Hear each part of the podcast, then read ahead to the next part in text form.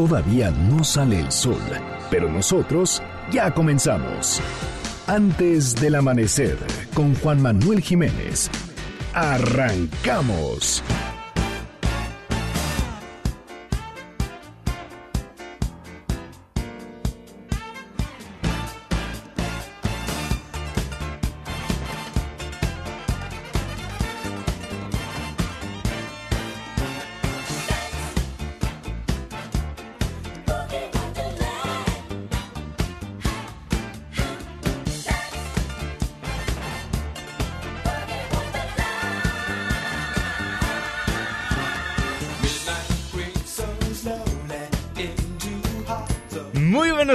Me da muchísimo gusto darles la bienvenida a este espacio madrugador de MBS Noticias 102.5.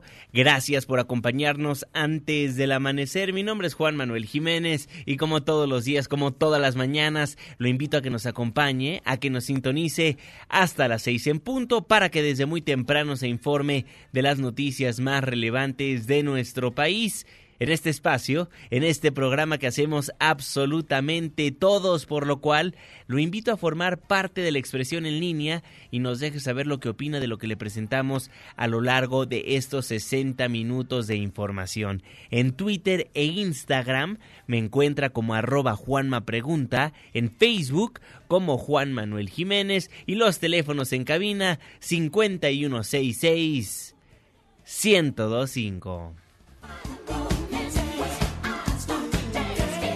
El día de hoy estaremos escuchando a Earth, Wind and Fire en estos momentos con esta extraordinaria canción Boogie Wonderland.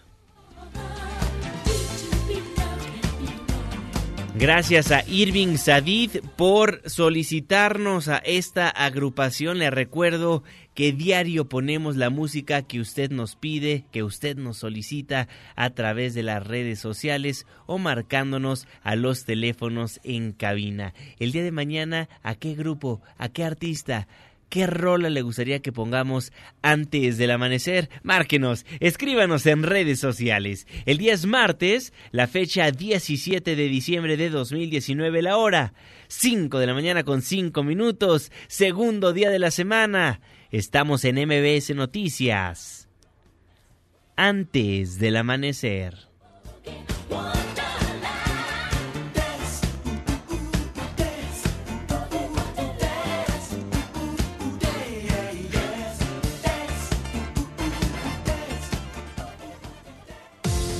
¿De quién es el santo?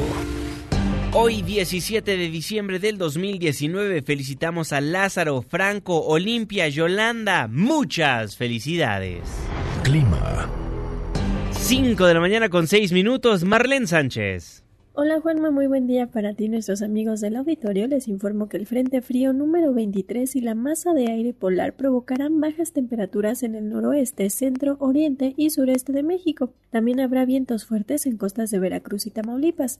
Se esperan lluvias intensas en Oaxaca, Chiapas y Tabasco. Para la Ciudad de México se pronostica cielo despejado en la mañana y medio nublado por la tarde-noche sin posibilidad de lluvias. Hasta las 7 de la mañana se mantiene la alerta amarilla por frío en Álvaro Obregón, Coajimalpa, Magdalena Contreras, Milpa Alta, Tlalpan y Xochimilco. Tendremos una temperatura máxima de 24 grados Celsius y una mínima de 10.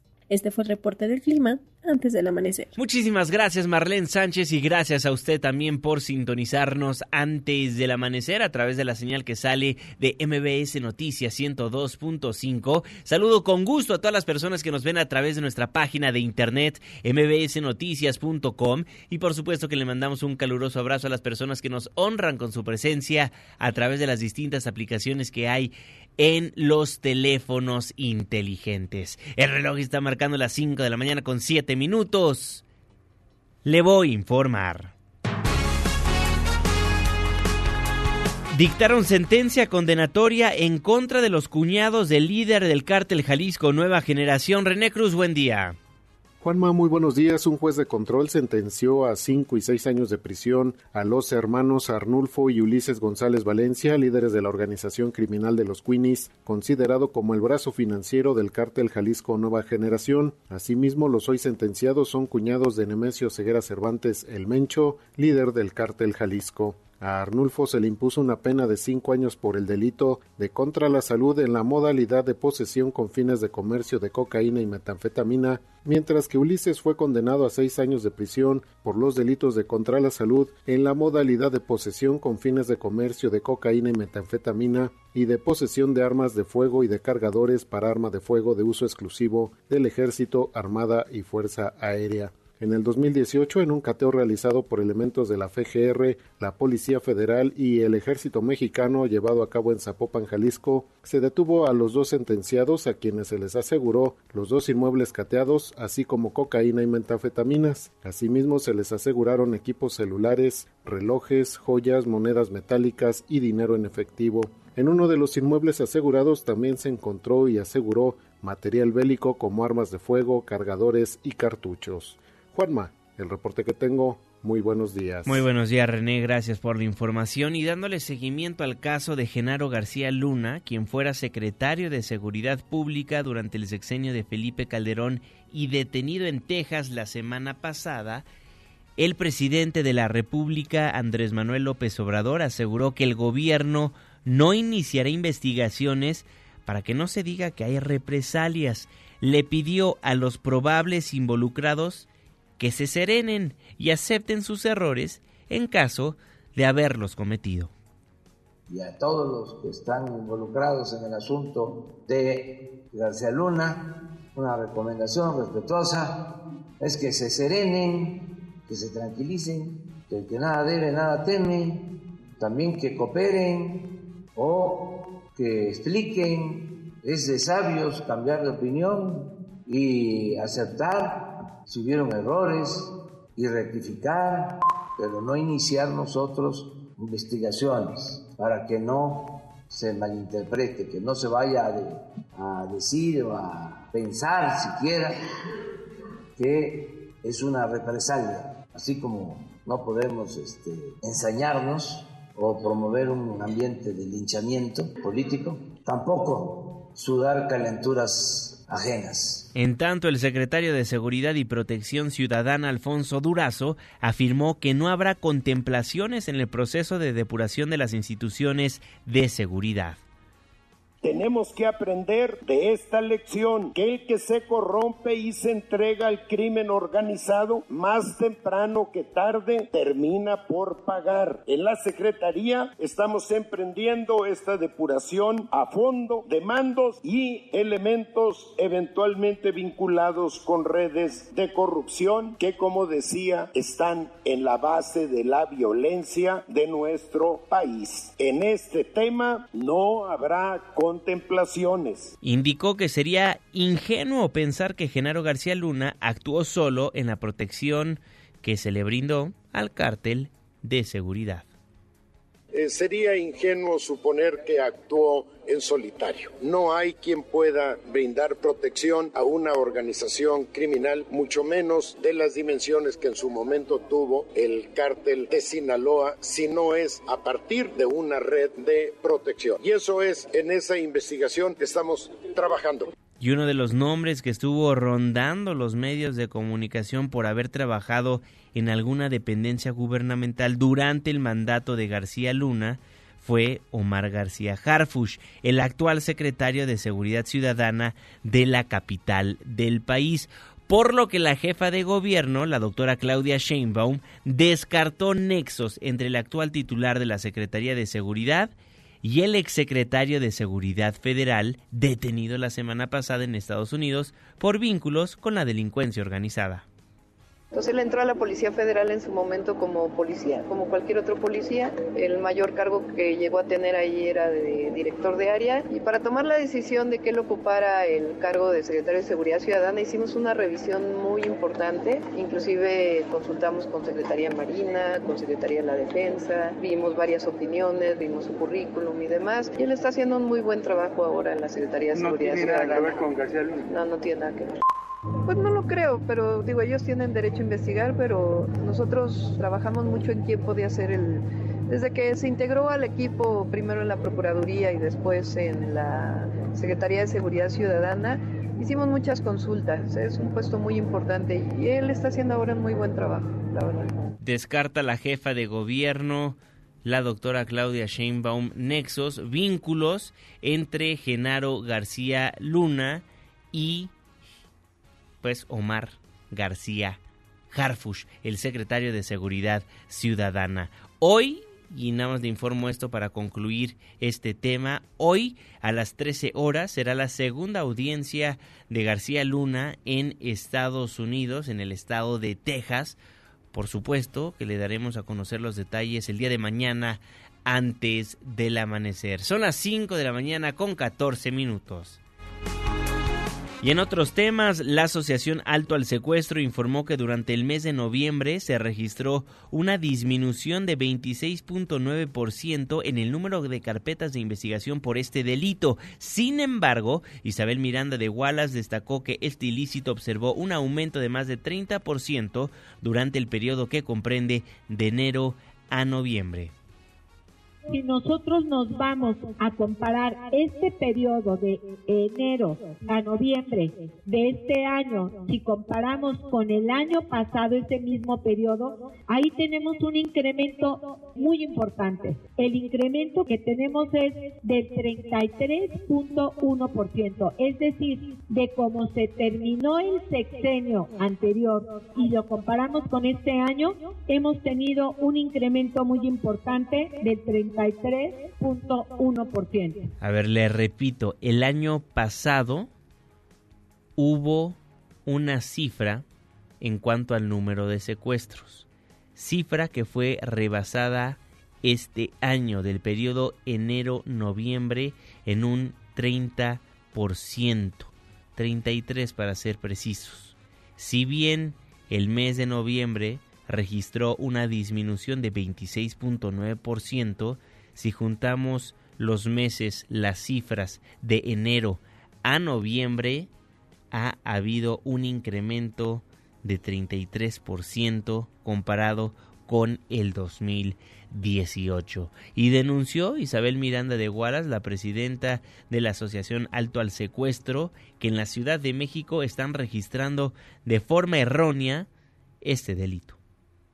Si ellos tenían tres, siete secuestros, lo que hicieron fue aventar para atrás 33 secuestros. Ellos dicen que porque estaban mal registrados. Pero lo que nos llama la atención, y por eso yo lo mencionaba, es que en agosto, ya estando la actual jefa de gobierno, también movieron las cifras y también dicen que es porque estaban mal registradas. A ver si hay una respuesta por parte de la jefa de gobierno Claudia Sheinbaum. Denuncia alto al secuestro que en la capital del país están registrando de forma errónea el delito de secuestro. Son las 5 de la mañana con 16 minutos. Y hablando de la Ciudad de México y de los distintos delitos que lamentablemente son una realidad, tenemos que platicar de la extorsión, de la violencia que se vive en las calles del centro histórico la Unión Tepito escaló el nivel de violencia y su principal método, su principal método de presión. Una nota de Juan Carlos Alarcón. La Unión de Tepito escaló el nivel de violencia y su principal método de presión es ahora el envío de videos con actos de violencia equiparable a la tortura a teléfonos de comerciantes que se niegan a pagar las cuotas por extorsión. La Procuraduría Capitalina inició una investigación por noticia criminal para detectar el origen de las imágenes así como los autores de las golpizas. Las unidades de inteligencia del gobierno capitalino detectaron en el ciberespacio la difusión de dichas imágenes. De hecho, la policía detuvo a tres individuos el fin de semana pasado en inmediaciones de la calle Manuel Doblado del centro histórico. Los tres hombres fueron identificados como Axel, Manuel y Eric, los cuales se dedicaban a levantar comerciantes para exigirles el pago de cuotas. A partir de sus videos, la policía investigadora y las áreas de inteligencia de la Secretaría de Seguridad Ciudadana tienen la ruta de las imágenes y buscan a los responsables y posibles víctimas. Las fuentes consultadas mencionaron que la célula de la Unión de Tepito denominada Los Paraguayos, destacan por la extrema violencia que infligen hacia las personas que pretextan algún aspecto para obviar el pago por derecho de piso. A pesar de las denuncias públicas, las acciones de extrema violencia no cesan y son la constante y quien se niegue es sometido y encerrado en un predio de la calle Paraguay donde realizan actos comparables a la tortura como el llamado bolsazo y las golpizas con bats o tubos.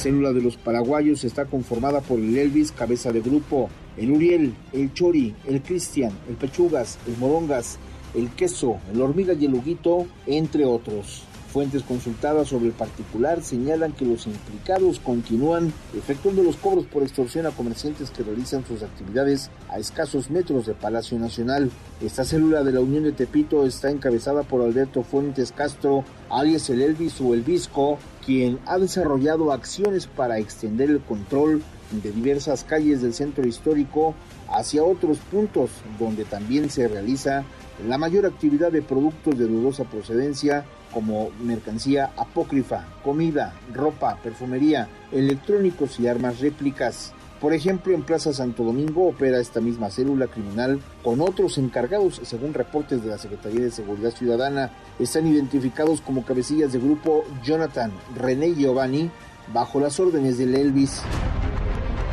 Los paraguayos han intentado extender su dominio en alcaldías como Gustavo Amadero, Venustiano Carranza, Coyoacán y Tlalpan, donde han encontrado resistencia y extrema violencia. Así opera el cártel La Unión Tepito. Así operan en las calles de la Ciudad de México. Son las 5 de la mañana con 20 minutos. Oiga, y le hemos estado platicando a lo largo de los últimos días de la ley de amnistía, la aprobada en la Cámara de Diputados que pasó a la Cámara Alta. Ayer la secretaria de Gobernación, Olga Sánchez Cordero, aseguró que se van a beneficiar seis mil personas por dicha norma. Nora Bucio, ¿cómo estás? Buen día. Juanma, te saludo con gusto y te comento que la secretaria de Gobernación, Olga Sánchez Cordero, dio a conocer la lista del catálogo de delitos que contempla la ley de amnistía que se espera sea aprobada en el próximo periodo ordinario por la Cámara. La encargada de la política interna del país explicó que esta iniciativa bajo ninguna circunstancia contempla liberar a personas que hayan atentado contra la vida, cometido secuestro, delitos con arma de fuego o explosivos, delitos graves del orden federal, abuso sexual contra menores, feminicidios, trata de personas, huachicoleo, desaparición forzada y otros, a quienes sí beneficiará esta iniciativa enviada por el presidente Andrés Manuel López Obrador y la cual se espera ser replicada en los estados, contempla otorgar la libertad a mujeres que hayan abortado, médicos cirujanos, comadronas, parteras y familiares que las hayan auxiliado, entre algunos otros. Escuchemos a Olga Sánchez Cordero. Delitos contra la salud. Personas en situación de pobreza, de extrema vulnerabilidad, de exclusión, de discriminación, de discapacidad permanente. Cuando el delito se haya cometido por indicación del cónyuge o pariente o haya sido obligado por grupos de la delincuencia organizada y que hayan o que hayan sido obligados por grupos de la delincuencia organizada a cometer estos delitos contra la salud. Sánchez Cordero aseguró que la amnistía que el gobierno federal propone busca subsanar injusticias por delitos menores y se prevé que con ella puedan obtener su libertad alrededor de seis mil personas, quienes podrán presentar la correspondiente solicitud para ser amnistiados ante el juez. La secretaria de Gobernación rechazó que esta amnistía se trabaje a través de la senadora Nestora Salgado y dijo desconocer si la otrora líder de las policías comunitarias en Guerrero se haya erigido como vocera de esta lista de presos políticos. Sánchez Cordero explicó que actualmente la Secretaría de Gobernación cuenta con una lista de alrededor de 2.600 casos en revisión y rechazó que 300.000 reos vayan a ser liberados con esta ley. Juanma, la información. Muchísimas gracias, Nora Bucio. Ahí lo que da a conocer la secretaria de Gobernación en cuanto a la ley de amnistía. Importante darle a conocer y recordarle qué delitos son susceptibles de este beneficio. El aborto, el homicidio por razón de parentesco, la posesión de drogas, personas vulnerables, los cometidos por indígenas a quien se violó el debido proceso, el robo simple sin violencia, la sedición, también hay que recalcar lo que dio a conocer en cuanto a los reos que serán beneficiados, 6.200, y los jueces serán los encargados de resolver cada uno de los casos. Pidió la secretaria de Gobernación, encargada de nuestro país en cuanto a las relaciones gubernamentales internas, le pide a los estados adecuar sus leyes para poder aplicar la ley de amnistía de manera eficiente. Son las 5 de la mañana con 23 minutos tiempo del centro de la República Mexicana. Con eso nos vamos a un breve corte comercial, nos vamos a la pausa. Al regresar estaremos platicando con José Luis Rodríguez Díaz de León, una de las personas en el Congreso de la Ciudad de México que levantó su mano, alzó su mano y dijo que él él quiere ser el próximo coordinador de la bancada en el Congreso local.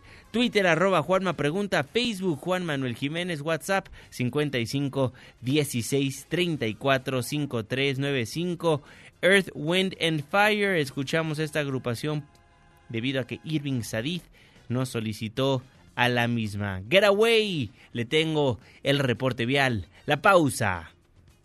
Y ya volvemos.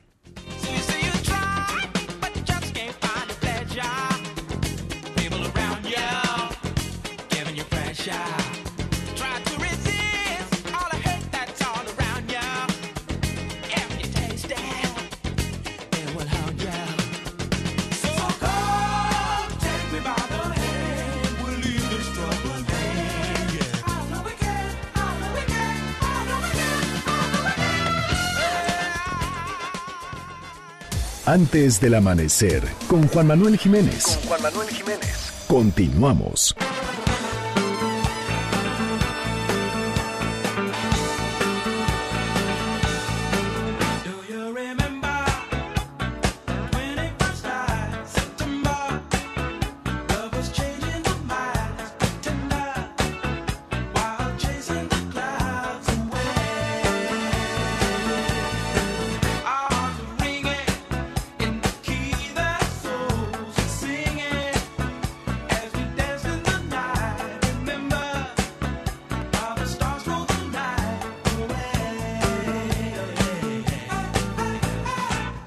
September, Earth, Wind and Fire. Muchísimas gracias por continuar con nosotros en MBS Noticias. Gracias por madrugar. Yo soy Juan Manuel Jiménez y me da gusto nuevamente darle la bienvenida a este espacio del 102.5. Les recuerdo que nos escuchamos de las 5 hasta las 6 de la mañana de lunes a viernes. Forme parte de la expresión en línea Twitter e Instagram arroba Juanma Pregunta. Denos el reporte vial al aire. Cuéntenos los problemas que hay en su colonia en su barrio, en su ciudad 5166 1025.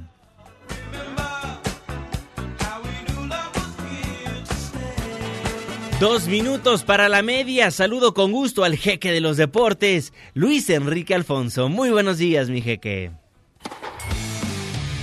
Deportes con Luis Enrique Alfonso.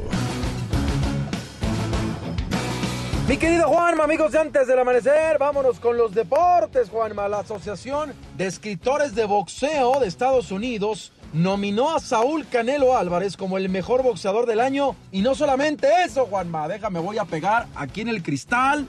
Aquí, aquí estoy, mira, el cristal aquí de mi coche donde estoy ahorita, porque también dicen que es de la década, hazme el maldito favor. El entrenador del pugilista tapatío, Eddie Reynoso, también aparece en la terna de mejor entrenador, pero además está Floyd Mayweather, está Manny Pacquiao, está eh, Vladimir Klitschko, o sea, hay varios boxeadores algunos ya retirados, el caso de Klitschko, el eh, ex campeón ucraniano, que aparecen en esta lista, sobre todo de la década el tema de los eh, ganados, no evalúan rivales, que tendría que serlo el Canelo, pero en fin, ese es un tema que ya da para la polémica y para muchas cuestiones de gustos y de un análisis a conciencia. Pero por lo pronto el Canelo puede ser nombrado el mejor boxeador del año y de la década por parte de la Asociación de Escritores de Boxeo de los Estados Unidos. Y bueno, eh, ayer platicábamos, Juanma, de este partido suspendido en la segunda división de España entre el Rayo Vallecano y el Albacete por eh, gritos a este jugador ucraniano,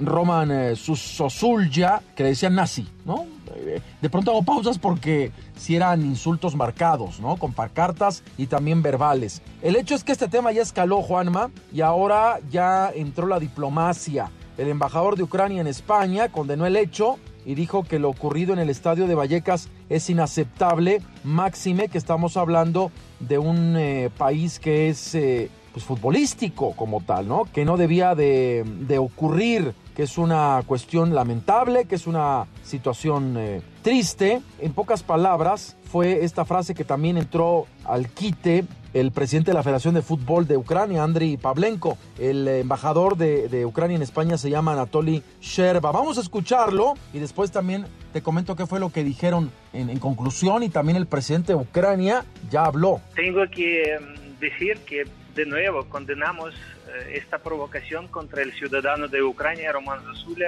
en el estadio de Vallecas, realizado por unas personas que emitieron gritos bochornosos y amenazantes, y yo creo que es totalmente eh, inaceptable en un país eh, tan futbolístico. Y es que han catalogado los insultos al delantero como una provocación, un acto de xenofobia, incitación al odio étnico y un juliganismo brutal. Y el presidente de Ucrania, Volodymyr Zelensky, se sumó a los mensajes de apoyo al jugador y la Liga Española sigue analizando qué va a ocurrir con este, este tema, qué va a pasar con el estadio Vallecas, en la casa del Rayo Vallecano, donde se gritó esto. En contexto rápido, Juanma, este jugador hace dos años estaba en este equipo, lo despidieron porque la gente no lo quería, cayó en el Albacete, no había regresado a jugar al, estadio de Vallecas, su anterior casa, hasta ahora, y lo recibieron con mantas y con gritos en donde lo tachan de ser un afiliado a, los, eh, digamos, gustos nazis, a la ultraderecha. Recordemos que ocurrió una guerra ahí en Ucrania y que él apoyó al, grupo ultraderecha. En fin, a ver en qué termina esta cuestión. Por lo pronto ya escaló. Eh, bueno, Juanma, también la FIFA demandó a su expresidente Joseph Blatter y al expresidente de la UEFA Michel Platini por casi 39 millones de pesos. Según el comunicado dado a conocer ante los tribunales suizos, el máximo organismo de fútbol busca recuperar los fondos pagados ilícitamente, o sea, bochanchullo, de un exfuncionario a otro. Dijeron, pues Platini, ahí te va una lanita, dos millones de francos suizos, lo equivalente en pesos, 39 millones, y ahora lo quieren recuperar para invertir en el fútbol, pues es otra piedra más otra raya más al tigre, pues. Y Sebastián Jurado es nuevo portero del Cruz Azul, Juanma. No te burles, desgraciado, no te burles. Llega firmando por tres años. Recordemos que el Veracruz fue desafiliado y al parecer va a ser el sustituto de Chuy Corona que le quedan seis meses de contrato. No ha renovado. Entonces, Sebastián Jurado es el futuro, al parecer, del arco cementero. La Liga de MX dio a conocer el calendario para el próximo torneo. El llamado Clausura 2020 va a arrancar el viernes 10 de enero con dos partidos, Tijuana Santos y Monarcas ante Toluca.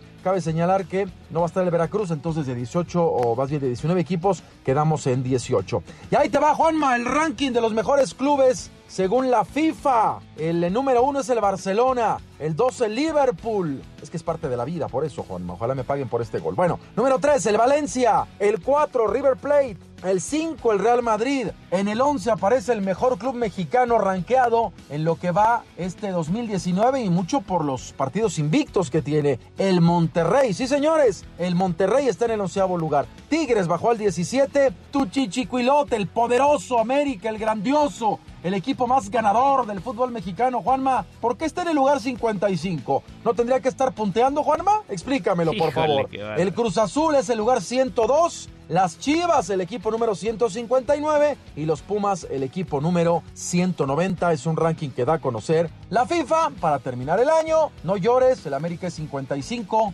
ódiame más. Ya me voy, Juanma. Nos vemos en minutos en Hechos AM y mañana platicamos de lo que va a ser el partido del Mundial de Clubes. Porque va a arrancar hoy martes el partido entre el Flamengo contra el Al Hilal, el campeón de Arabia Saudita contra el campeón, más bien de Asia, es de Arabia Saudita, el campeón de Asia contra el campeón de Sudamérica de la CONMEOL. Bueno, ya me voy, Juanma. Mi Twitter, arroba Lea Deportes. Saludos. Saludos, mi querido Luis Enrique Alfonso, el jeque de los deportes antes del amanecer. El reloj está marcando las 5 de la mañana con 34 minutos. Resumen capitalino. Ayer le daba a conocer que al concluir el periodo ordinario de sesiones del Congreso de la Ciudad de México, Ricardo Ruiz presentó este domingo su renuncia con carácter irrevocable a la coordinación del grupo parlamentario de Morena, así lo daba a conocer.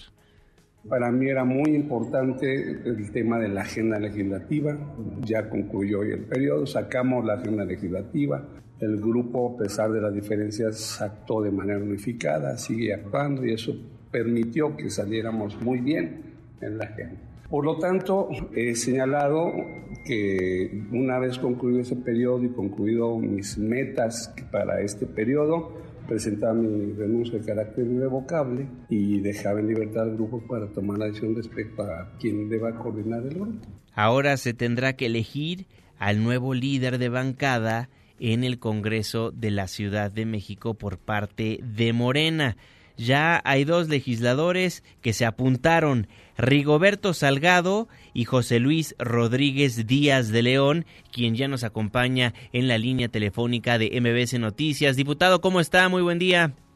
¿Qué tal, Juan Manuel? Un gusto escucharte y saludar a, tu auditorio. Diputado, dado que Ricardo Ruiz renunció a la coordinación de Morena en el Congreso de la Ciudad de México, la primera pregunta es obligada.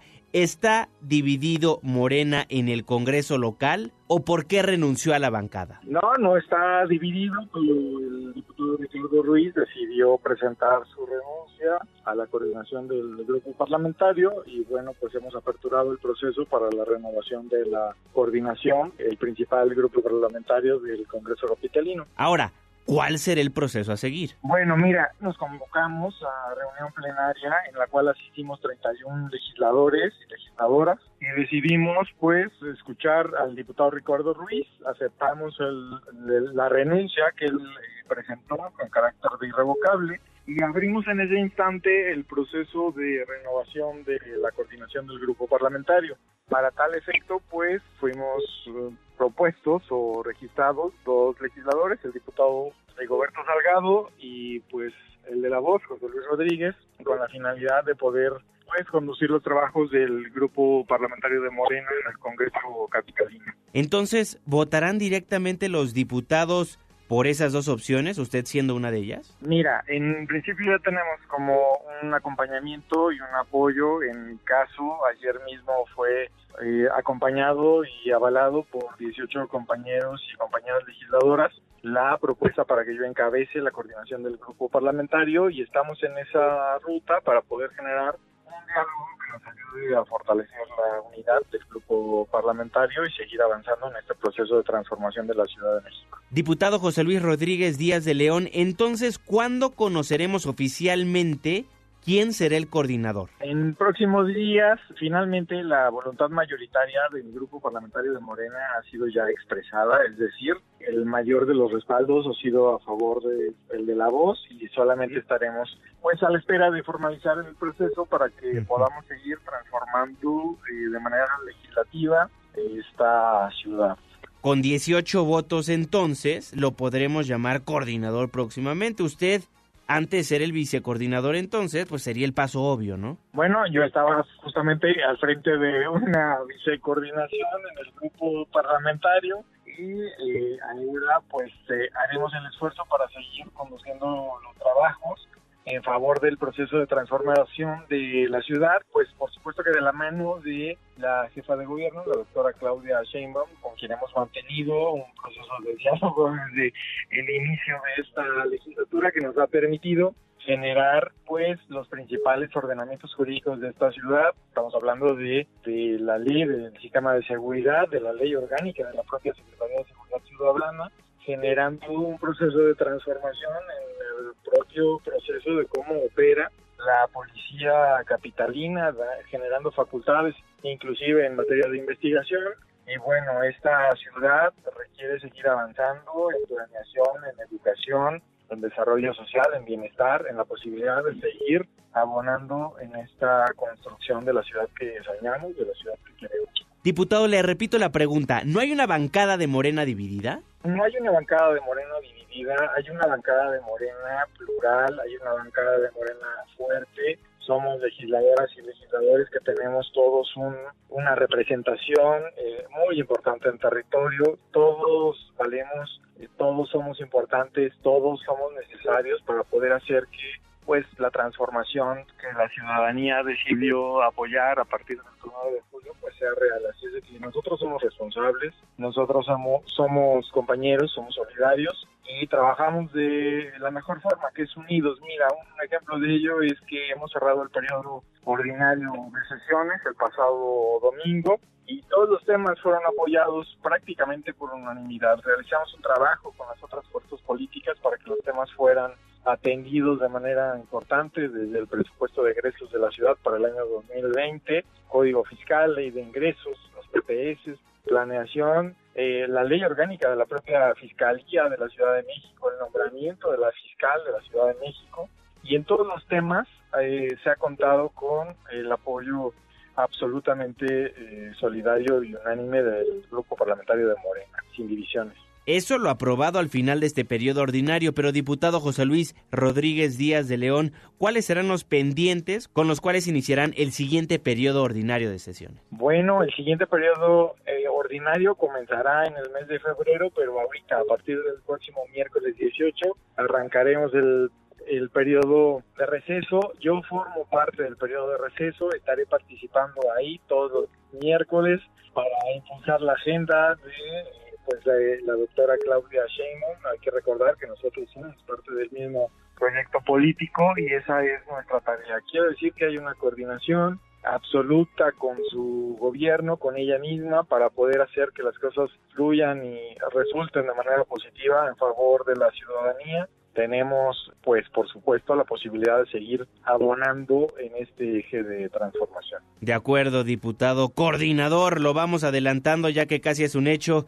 Nada más falta hacerlo oficial, ¿no? Pues estoy a la orden. Ha sido para mí un gusto compartir contigo estos eh, momentos. Bueno, ya en próximos días lo anunciaremos de manera formal este proceso de acompañamiento que hemos tenido por parte del grupo parlamentario de Morena, al cual reconozco y agradezco absolutamente su solidaridad y apoyo. Diputado, muchísimas gracias, fuerte abrazo. Un abrazo igualmente para ti, hasta luego. Bueno, ahí el diputado José Luis Rodríguez Díaz de León, que ya nos adelanta que prácticamente será el próximo coordinador de Morena en el Congreso de la Ciudad de México. Son las 5 de la mañana con 42 minutos tiempo del centro de la República Mexicana. Se va a construir el Hospital General de Coajimalpa, así lo dio a conocer la jefa de gobierno. Adrián Jiménez, ¿cómo estás? Buen día, Juanma. Un saludo afectuoso para ti, el auditorio. Habitantes de Coajimalpa dijeron sí a la construcción del Hospital General de Coajimalpa en el terreno donde se ubicaba el Hospital Materno Infantil, desaparecido en 2015 tras una explosión que dejó varias personas sin vida y la destrucción del nosocomio. Así lo informó la jefa de gobierno, Claudia Sheinbaum. En entrevista, la mandataria capitalina señaló que ello es resultado del proceso de consulta a la población sobre este proyecto. No obstante, agregó que aún falta que concluya la consulta con los habitantes indígenas de la zona. Escuchemos. Ahí todavía falta que termine la consulta indígena.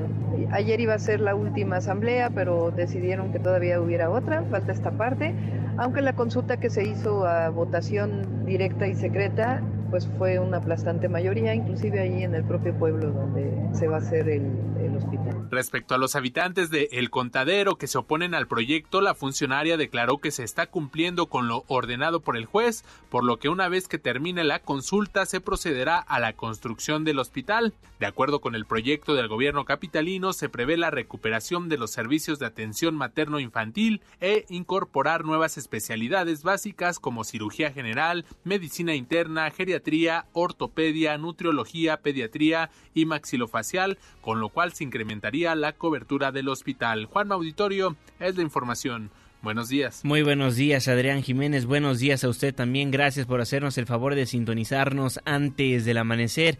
Twitter e Instagram arroba Juanma Pregunta para que me haga llegar todas sus preguntas, comentarios, sugerencias. Son las 5 de la mañana con 44 minutos. Le tengo más información. Resumen de noticias antes del amanecer. Tenemos que desmenuzar lo que está pasando en torno al Tratado México-Estados Unidos-Canadá. Después de que la semana pasada todo el gobierno mexicano celebraba la firma del protocolo modificatorio del TEMEC, El sábado, el subsecretario Jesús Seade dejó la celebración y manifestó una preocupación. Envió una carta a Robert Lighthizer, quien es el representante comercial de Estados Unidos, en la que expone su extrañamiento por los mecanismos adicionales que contiene la iniciativa presentada por la Cámara de Representantes debido a la implementación de hasta cinco agregados laborales para monitorear la reforma laboral en nuestro país. El también negociador en jefe de México para el TEMEC, Jesús Seade, subió un video a Twitter el sábado pasado donde manifestó su desacuerdo por esta medida. En términos generales, la legislación presentada ayer en Estados Unidos contempla los apartados habituales de este tipo de legislación. Sin embargo, adiciona la designación de hasta cinco agregados laborales estadounidenses en México con la responsabilidad de monitorear la implementación de la reforma laboral que está en curso en nuestro país. Esta disposición fruto de decisiones políticas del Congreso y la Administración de Estados Unidos, no fue, razones evidentes, consultada con México. No lo fue. Y desde luego no estamos de acuerdo. A diferencia del resto de las disposiciones, que son claramente del ámbito interno de los Estados Unidos, la disposición referida sí tiene efectos con respecto a nuestro país y por lo tanto debió haber sido consultada. Los funcionarios estadounidenses acreditados en su embajada y consulados en México, como podría ser un agregado laboral, no pueden tener en ningún caso atribuciones de inspección de conformidad con la legislación mexicana. Tendré de inmediato comunicación con el sector empresarial, así como con las secretarias de Economía y del Trabajo para informarles sobre este tema. Esta madrugada he enviado una carta al representante comercial de Estados Unidos, embajador Robert Lighthizer, expresando la sorpresa y preocupación de México. Y mañana mismo me trasladaré a Washington para plantearle lo anterior directamente a él, así como a legisladores estadounidenses. Lo que pasaba el sábado en nuestro país cuando se dan cuenta de lo que presentó en la Cámara de Representantes el gobierno estadounidense, la implementación de hasta cinco agregados laborales para monitorear la reforma laboral en nuestro país. Después de esas declaraciones que hizo Jesús Seade, pues hubo más preguntas que respuestas, por lo que el canciller mexicano tuvo que acudir a la mañanera de López Obrador a aclarar las dudas de muchas personas. En Palacio Nacional, el secretario de Relaciones Exteriores, Marcelo Ebrard, aclaró que la decisión de Estados Unidos de designar inspectores laborales en el marco de la ratificación del Tratado México, Estados Unidos, Canadá, no será aceptada por nuestro país si implica violación a las leyes nacionales. El límite de México es que no aceptaremos ninguna persona, funcionario de otro país, que pretenda hacer labores que excedan las que están establecidas en la ley.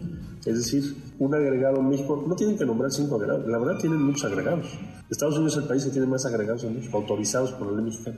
Y es natural, hay una relación muy compleja con Estados Unidos. Ninguno de ellos está en este momento haciendo inspecciones a nada que la autoridad mexicana no autorice. El canciller recalcó que esa determinación no pone en entredicho el tratado comercial. Primero, ¿el tratado está en cuestión? No. ¿El tratado fue modificado? No. ¿Se le hizo alguna adición o anexo o paréntesis o lo que fuere que no conocemos y que modifica ese tratado? No, eso no es el caso. ¿Se trata de una disposición que debió haberse preguntado en México? Pues sí, creemos que sí. Por su parte, el presidente Andrés Manuel López Obrador señaló que el tema de los inspectores laborales de Estados Unidos en México no se acordó en el acuerdo y que se introdujo esta figura de manera clandestina, aunque los norteamericanos están en su derecho. De que cada seis meses pueden venir inspectores o que van a haber, haber cinco inspectores, lo cual no se acordó en el tratado.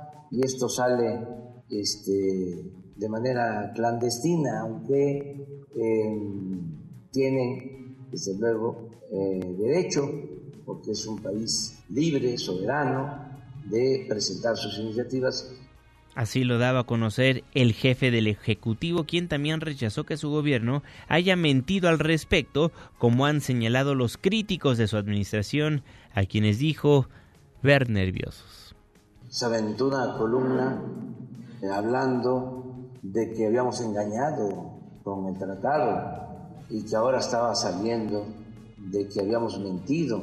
Entonces, es muy importante informar porque pues hay muchos que están ahora muy nerviosos, no sé qué les está pasando y no queremos que se malinterpreten las cosas. Eso durante los primeros minutos de este inicio de semana. Por lo que encontró el gobierno mexicano el fin de semana en este documento, se decidió que el subsecretario para América del Norte, Jesús Seade, viajara a los Estados Unidos para reunirse con su homólogo y hacer las aclaraciones pertinentes. Se ofreció una conferencia de prensa donde Seade dio a conocer que Robert Lighthizer aclaró que las inspecciones no las realizarán los agregados laborales, sino los panelistas. Hatsiri Magallanes, ¿cómo estás? Buen día. ¿Qué tal, Juanma? Buenos días. Las inspecciones al cumplimiento de las regulaciones en materia del trabajo dentro del tratado entre México, Estados Unidos y Canadá, el TEMEC, serán realizadas por los panelistas y no por los agregados laborales. Así lo dejó en claro el representante comercial de Estados Unidos, Robert Lighthizer, mediante una carta dirigida a Jesús Seade, subsecretario para América del Norte de la Cancillería mexicana. En conferencia de prensa desde Washington, Seade dio a conocer el documento que le fue entregado por el funcionario estadounidense. Estos agregados no serán inspectores laborales y estarán sujetos a todas las leyes mexicanas relevantes. Como usted bien sabe, el TEMEC incluye un mecanismo de respuesta rápida para asuntos de centros laborales específicos, que es el primero en su tipo, cuyos paneles independientes de tres personas elegidas por ambas partes pueden solicitar verificaciones in situ en cualquiera de los tres países cuando haya cuestiones fundadas de buena fe sobre si los trabajadores en una planta o centro de trabajo particular están viendo sus derechos laborales fundamentales violados. Pero esas verificaciones serán conducidas por panelistas independientes y no por los agregados laborales. No obstante, SEADE dijo estar satisfecho con lo acordado en Estados Unidos en materia laboral. Todo esto tras su reunión con el representante comercial y afirmó que México va a elegir quiénes serán las personas que van a colaborar en esta revisión, al igual que Estados Unidos. Por separado, el vocero de la Cancillería, Roberto Velasco, ofreció en México una conferencia de prensa en la que explicó que la intención deseada de crear una línea hotline para quejas laborales tiene el objetivo de fungir como un efecto espejo en la que los mexicanos puedan denunciar abusos. Respecto del tema de la hotline, sí, en efecto, en gran medida lo que estamos pensando es que los trabajadores mexicanos en Estados Unidos puedan tener también un mecanismo para denunciar violaciones a, a sus derechos y que nuestros consulados puedan seguir apoyándolos eh, en esta materia como lo han venido haciendo hasta ahora, pero ahora haciendo uso también de eh, los nuevos mecanismos legales que prevé el Tratado México-Estados Unidos-Canadá, que en efecto son recíprocos y simétricos entre los tres países. La información que tenemos, buenos días. Muy buenos días, Hatsiri Magallanes, gracias por la información. El representante comercial de Estados Unidos aclaró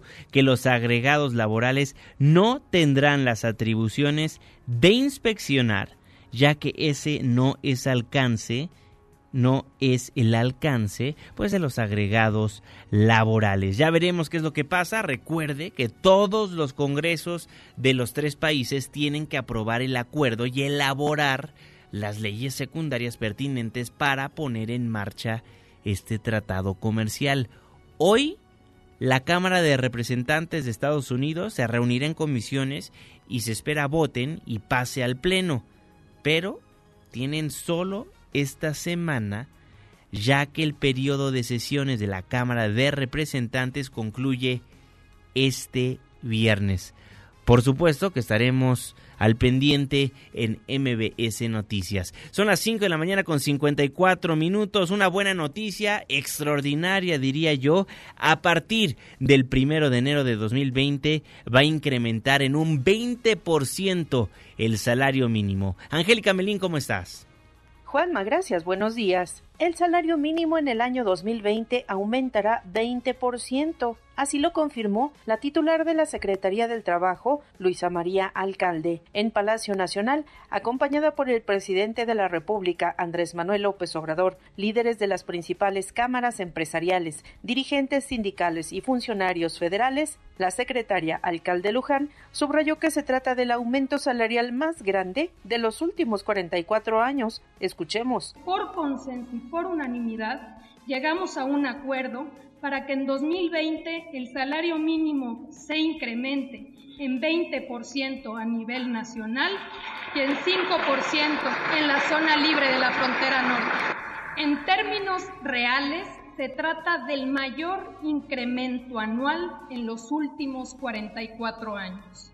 Esto significa que a nivel nacional el salario mínimo pasará de 102.79 pesos a 123.22 pesos al día. La funcionaria puntualizó que para la zona libre de la frontera norte, el aumento del salario para el año entrante será de 5%, lo que representa un alza de 176.7 pesos a 185.5 pesos. En ese marco, el presidente López Obrador admitió que jamás creyó que el aumento al salario mínimo llegara al 20%, como ocurrirá el año entrante. Es el reporte. Muchísimas gracias, Angélica. Y hoy es martes, martes de tecnología.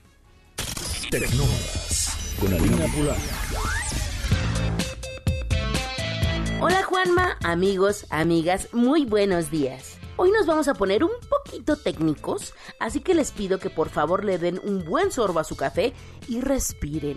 Como saben, las empresas cada vez demandan más servicios digitales como lo son las páginas web, aplicaciones, servidores, compras en línea, etc. Y estas necesitan un mantenimiento e innovación constantes. Es por eso que surgió el DevOps o desarrollo y operación de software, que integra una serie de prácticas que buscan ahorrarle tiempo al equipo de tecnologías de la información y hacer implementaciones más rápidas inteligentemente. Bueno, pues ahora te invito a imaginar que en tu trabajo solo tienes que hacer una actividad bien hecha y delegársela a una máquina. ¿Qué cosas podrías hacer? Este es el principio en el que se basa NoOps una automatización que aprovecha la inteligencia artificial para hacer entornos más efectivos de trabajo. Gerardo Rubio, director regional NOLA de Dynatrace, una empresa que ya comienza a trabajar bajo esta metodología, nos cuenta. Uno de los temas que se han mencionado es que detrás de una aplicación hay mucha complejidad. Entonces, gestionar eso para agregar una nueva capacidad en la aplicación no es un tema fácil. Todo lo que está detrás de eso es un proceso de transformación digital que implica infraestructura, implica gente, implica procesos, implica eventualmente el usuario. Todo eso es, se soporta en nuestra plataforma y conforme vas avanzando en tu proyecto de transformación digital, ahí es donde ya puedes empezar a pensar cuando ya realmente sabes qué es lo que pasa y cómo es que esa infraestructura se está comportando, entonces ahora sí puedes ir a un concepto de no-ops, por ejemplo. Y es que en la medida en que las empresas crecen, hay más ventas, más solicitudes y no hay poder humano que pueda supervisarlas una por una. Rob Jan, socio gerente técnico de Dynatrace, nos cuenta sobre cómo empezó a gestarse la solución a este problema. Lo que está derivando la necesidad de crear New Ops es que cada vez nos enfrentamos a un entorno más complejo, a un gran número de servidores y procesos que van en aumento y también nos movemos rápidamente a la nube, lo que agrega más servicios, más recursos, más computadoras. Así que la habilidad de hacer las cosas de la forma tradicional no puede escalar a esa medida. Es imposible. No puedes contratar suficiente talento humano para lidiar con las necesidades que aumentan más y más en los departamentos de tecnología. Por eso es que nos tenemos que mover hacia la automatización. Y no, esto no se traducirá en recortes de personal, sino que el talento humano será más valorado y se utilizará en cuestiones críticas, donde se necesite justamente el criterio, la inteligencia y la creatividad. Yo soy Alina Pulán y nos escuchamos el próximo martes de Tecnómadas. Felices fiestas. Gracias, querida Lina. Con eso nos vamos, con eso nos despedimos. Muchísimas gracias por habernos acompañado a lo largo de estos 60 minutos de información. Les recuerdo que en redes sociales seguimos al pendiente de todas sus preguntas, comentarios, sugerencias, Twitter e Instagram, arroba Juanma Pregunta, Facebook, Juan Manuel Jiménez, WhatsApp 55 16 34 53 95. Dejamos el 102.5, pero pero nos pasamos al 104.9 en Exa FM. Le tengo un resumen de noticias cada hora a la hora hasta las 10 de la mañana y después nos vemos en la televisión en punto de las 7 de la noche en tu ciudad en tiempo real a través de la pantalla de ADN 40, el canal informativo más visto de México. A nombre de este gran equipo de trabajo, se despide de ustedes su servidor y amigo Juan Manuel Jiménez. Que pase un extraordinario día. Ya casi sale el sol. Nos escuchamos mañana en punto de las 5, antes del amanecer.